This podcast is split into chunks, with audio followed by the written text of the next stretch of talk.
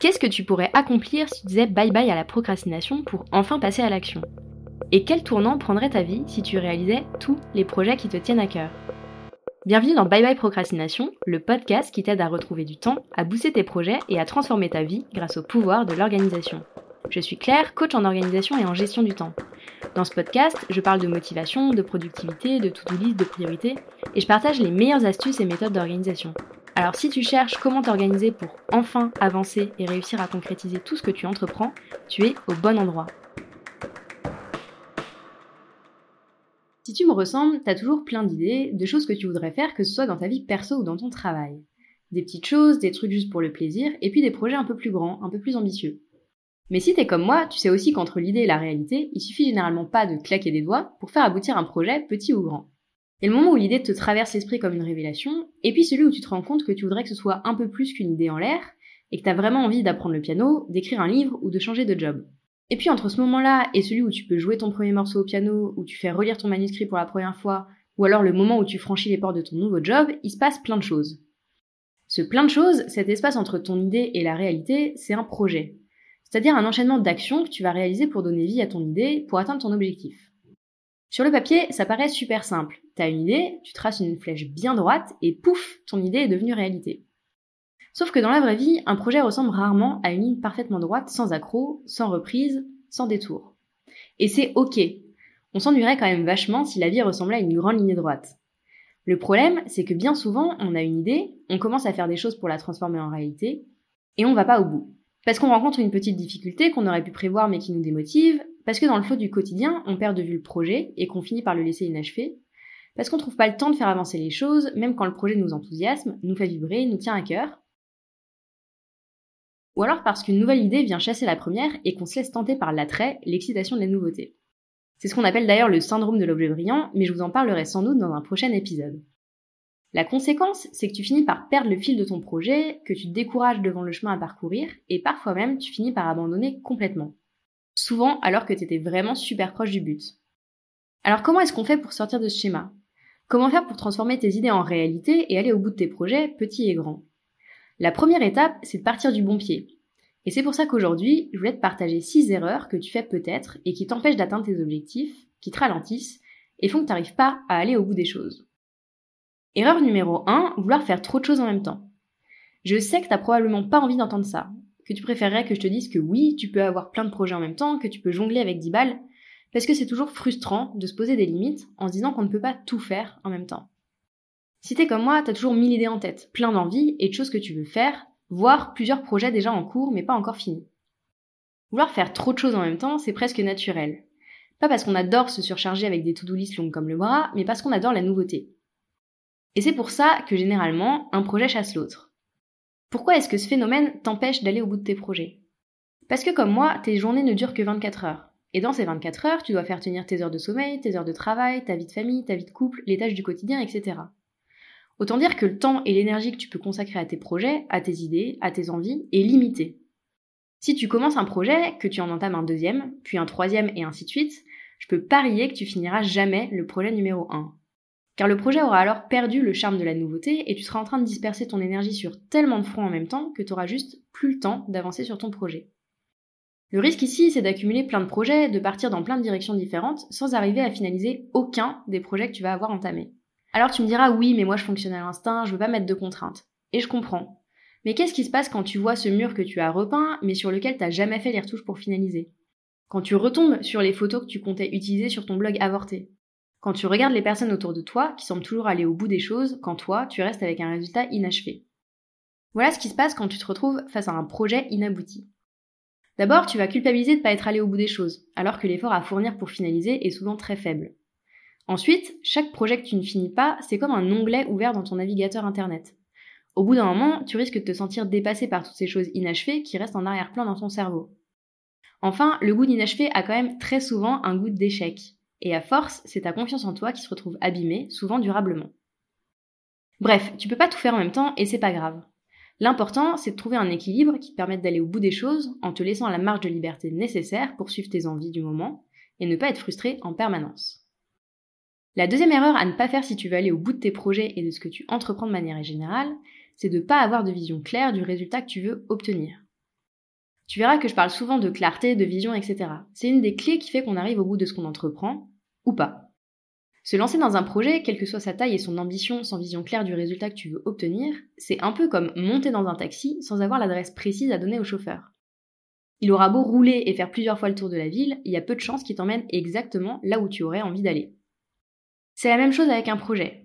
Si tu n'as pas une idée très précise du résultat que tu veux obtenir, c'est-à-dire de la destination que tu veux atteindre, tu risques de t'épuiser et de te décourager avant la fin.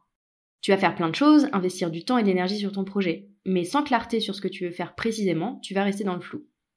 D'abord, parce que tu ne sauras pas comment diriger ton action, tu auras du mal à savoir par où commencer. Comme le chauffeur de taxi qui n'a pas d'adresse. Est-ce qu'il faut qu'il tourne à droite, à gauche, ou qu'il aille tout droit? Impossible de savoir si la destination que tu vises n'est pas claire.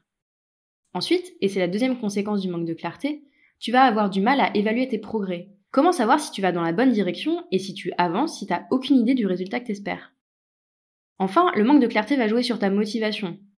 Entre je veux faire du tri dans la maison et je vais créer un espace de vie rangé, clair et confortable d'ici un mois, je sais quelle est la vision qui me motive le plus. La visualisation a un pouvoir très puissant sur ta motivation. Avant de te lancer dans un projet, assure-toi donc que tu as une idée très précise du résultat que tu veux obtenir, que tu peux répondre à la question quel résultat concret me permettra de dire que le projet est fini et réussi? Tu dois quasiment pouvoir faire un dessin de ce fameux résultat ou en écrire une description détaillée. Troisième erreur à ne surtout pas commettre pour aller au bout de tes projets, démarrer sans plan d'action. Ne pas avoir de plan d'action, c'est vraiment l'erreur fatale. Je vais reprendre mon exemple du taxi pour t'expliquer pourquoi tu dois absolument avoir un plan d'action. Quand tu as une vision claire du résultat que tu veux obtenir, tu as l'adresse exacte à laquelle tu veux te rendre. Maintenant, tu es dans le taxi. Tu vas pas te téléporter par magie du point A au point B. Pour te permettre de rejoindre ta destination, le chauffeur va effectuer un certain nombre d'actions dans un ordre précis. Fermer les portes, démarrer la voiture, tourner à gauche, puis à droite, éviter telle avenue toujours embouteillée, etc. Si je ramène ça à un projet, les actions que le chauffeur de taxi va entreprendre pour te mener à destination, l'itinéraire qu'il emprunte, c'est ce qui correspond au plan d'action du projet. Le plan d'action d'un projet, c'est l'ensemble des tâches, des actions à réaliser pour atteindre le résultat que l'on ordonne dans une séquence logique. Pour le chauffeur, c'est donc je tourne d'abord à gauche, puis je vais à droite, etc. Si on inverse l'ordre des actions, ça marche pas. En soi, le chauffeur pourrait probablement atteindre l'adresse demandée sans se poser la question de l'itinéraire. Il pourrait tourner dans la ville jusqu'à atteindre la bonne rue, puis le bon numéro. Et c'est pareil avec tes projets. Tu peux parfaitement arriver au bout de tes projets sans plan d'action. Sauf que comme le chauffeur de taxi, tu auras perdu du temps, de l'énergie, etc. Prendre le temps de faire un plan d'action, aussi minimal soit-il, est donc essentiel si tu veux arriver au bout de ce que tu entreprends.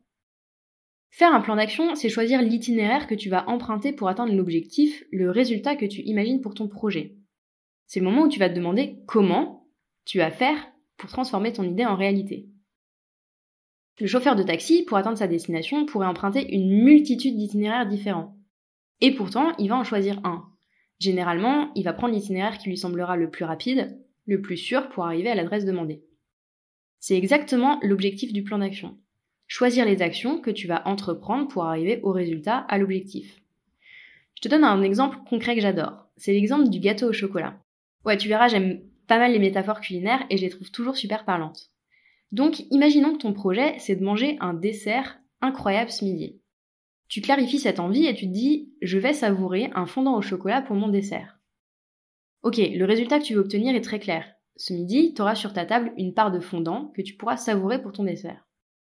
Maintenant, la question c'est comment est-ce que tu vas faire en sorte de faire atterrir une part de gâteau au chocolat sur ta table? À partir de là, tu peux imaginer plusieurs solutions possibles. Tu peux acheter le fondant au chocolat de ta boulangerie préférée, tu peux décider de le faire toi-même ou d'utiliser une préparation du commerce par exemple. Bref, à chaque objectif, à chaque résultat, tu peux avoir plusieurs options de plan d'action possibles.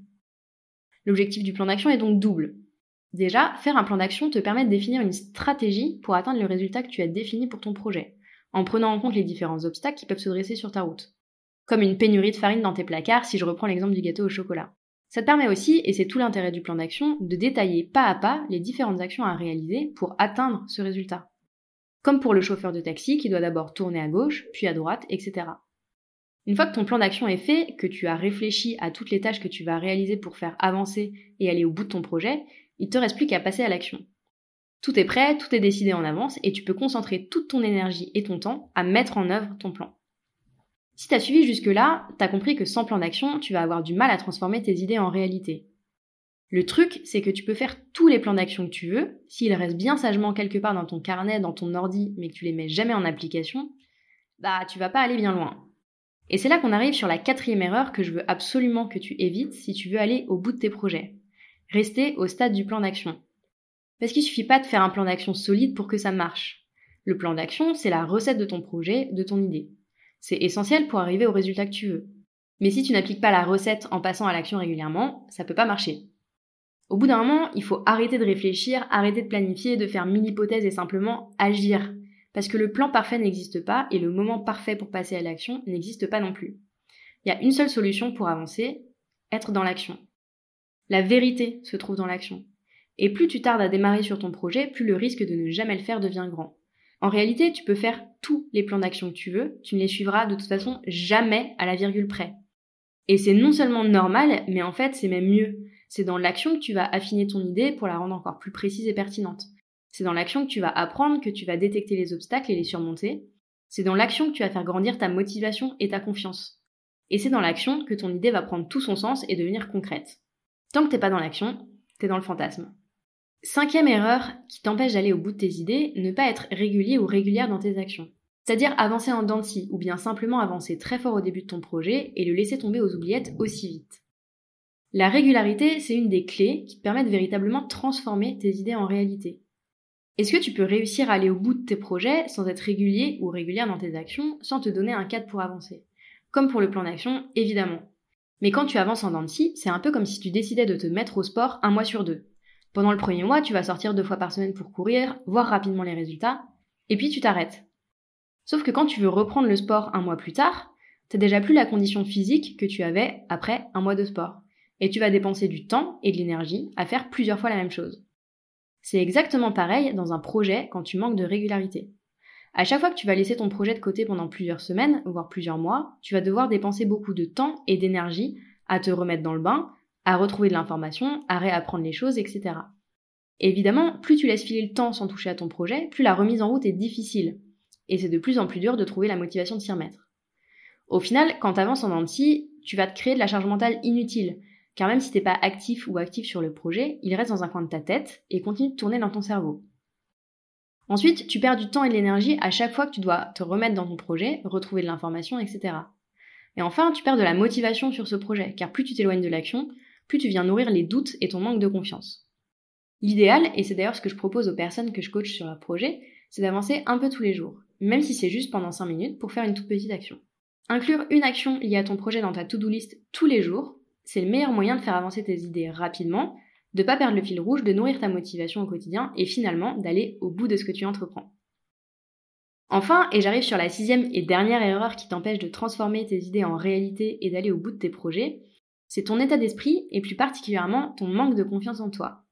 C'est un des aspects de la gestion de projet qu'on aborde trop peu et qui est pourtant essentiel quand on veut faire avancer ses projets, qu'ils soient pro ou perso. Quand on n'a pas confiance en soi, dans ses qualités, ses compétences, ses idées, bah, c'est quand même super compliqué d'avancer. Cette question de la confiance, elle revient quasiment systématiquement dans mes coachings organisation et productivité, parce qu'on sous-estime complètement son impact. La vérité, c'est que tu peux avoir un plan d'action en béton armé, si t'as aucune confiance en toi et en ce que tu prévois de faire, ça peut juste pas marcher. Parce que tu vas avoir peur du regard des autres, parce que tu auras peur d'échouer, parce que tu auras peur de pas être à la hauteur. Et je pourrais continuer la liste de tout ce que tu te dis intérieurement et qui détruit avant même que aies commencé tes chances d'aller au bout de ton projet. Car si ta confiance en toi est déjà fragile avant même de commencer, il y a fort à parier que le moindre petit obstacle, le plus petit caillou dans ta chaussure, te décourageront définitivement d'aller au bout de ton idée. La bonne nouvelle, c'est que tu peux travailler sur ta confiance en toi, apprendre à identifier tes ressources pour aborder tes projets avec plus de sérénité. Même si on ne part pas tous et toutes à égalité sur la confiance en soi, il est jamais trop tard pour se pencher sur la question. Il y a d'ailleurs plein d'outils qui te permettent de travailler très concrètement sur ta confiance et ton état d'esprit pour passer à l'action en mettant toutes les chances de réussir de ton côté. Je sais pour en avoir fait l'expérience à de nombreuses reprises que transformer ses idées en réalité, faire avancer ses projets, c'est rarement un long fleuve tranquille. Et c'est vraiment facile de se perdre en cours de route. Voilà donc ce que je te propose de faire pour transformer tes idées en réalité et aller au bout de tes projets. Commence par faire le tri dans tes idées et concentre-toi sur une chose à la fois, surtout si ton emploi du temps est déjà super chargé. Ensuite, clarifie ton objectif, c'est-à-dire le résultat concret que tu veux atteindre. Crée un plan d'action pour ton projet, même s'il reste simple. Ça va te permettre de décomposer ton projet en petits pas plus faciles à mettre en œuvre. Ensuite, passe à l'action sans attendre et avance régulièrement dans ton projet pour maintenir ta motivation et voir des résultats rapidement. Enfin, travaille sur ta confiance en toi pour te lancer avec un maximum de sérénité. Parce qu'il y a un truc dont je suis persuadée. C'est en transformant ces idées en réalité qu'on avance, qu'on apprend et qu'on construit petit à petit une vie encore plus épanouissante. Et t'as tout ce qu'il faut en toi pour y arriver. Les outils, les méthodes que je partage sont autant de leviers que tu peux utiliser pour libérer ton potentiel et tes idées. J'espère que tu as aimé ce nouvel épisode de Bye Bye Procrastination et que tu y auras trouvé l'inspiration et la motivation pour faire avancer tes idées un petit pas après l'autre. Si c'est le cas, n'hésite pas à mettre 5 étoiles sur ton application préférée, à me laisser un commentaire ou à partager cet épisode autour de toi. Et si tu veux vraiment dire bye bye à la procrastination, va vite télécharger le guide gratuit 5 étapes pour vaincre la procrastination que tu peux retrouver sur mon site internet theminimalplan.com. Je te mets le lien vers le guide gratuit dans la description. On se retrouve très très vite pour un nouvel épisode de Bye Bye Procrastination. À bientôt!